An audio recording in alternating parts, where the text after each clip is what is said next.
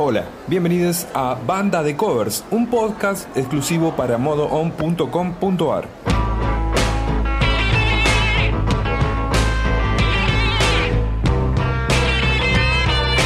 les vamos a contar la historia de una de las versiones más increíbles de todos los tiempos. Se trata del cover que realizara Jimi Hendrix de la canción más emblemática de los Beatles solo a cuatro días del lanzamiento de uno de los discos que marcaría un antes y un después en la historia de la música, Sgt. Pepper's Lonely Heart Club Band.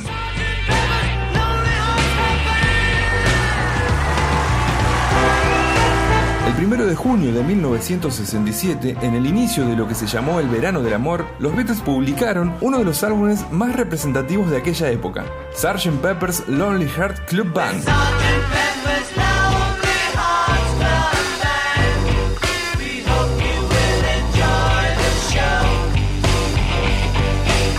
Disco conceptual donde quedarían inmortalizadas canciones fantásticas e inspiradoras como At Die in the Life y Lucy and the Sky with the Diamond. Lucy in the sky.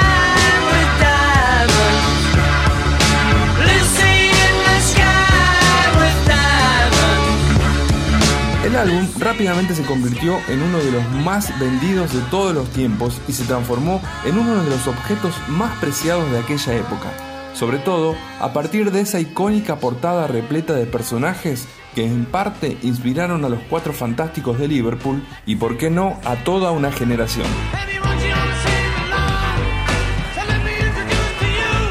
Uno de los primeros en recibir una copia del álbum fue nada más y nada menos que Jimi Hendrix.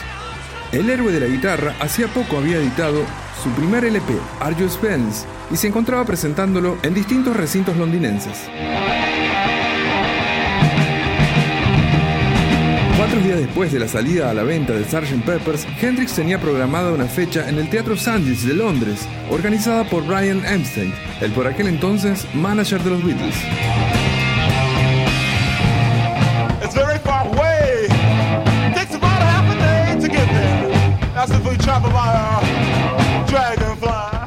Parece ser que Sgt. Peppers caló muy hondo en el alma de Hendrix, tanto que ese mismo 4 de junio de 1967 decidió homenajear al disco y por supuesto a sus admirados Beatles, haciendo sonar por primera vez en directo la canción que da comienzo al disco. Al subir al escenario para empezar el show, Jimmy advirtió a sus fans, cuidado con sus oídos.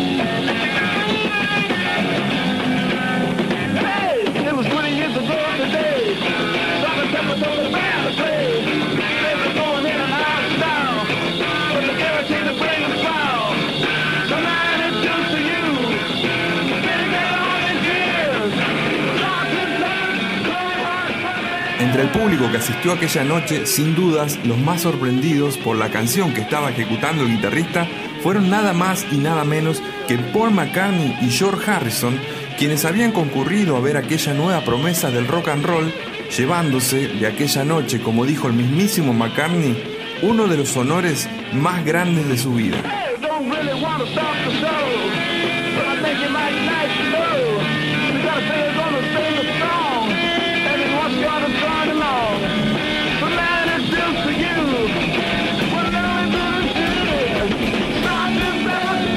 Jimmy continuó sus próximos recitales tocando Sgt. Peppers intermitentemente, lo hizo también en una de las últimas actuaciones, comenzando el show con la triada Good Save the Queen, Sgt. Pepper's Lonely Heart Club Band y Spanish Castle Magic, aquel 31 de agosto de 1970, solo tres semanas antes de su muerte en el mítico festival de la isla de Guay.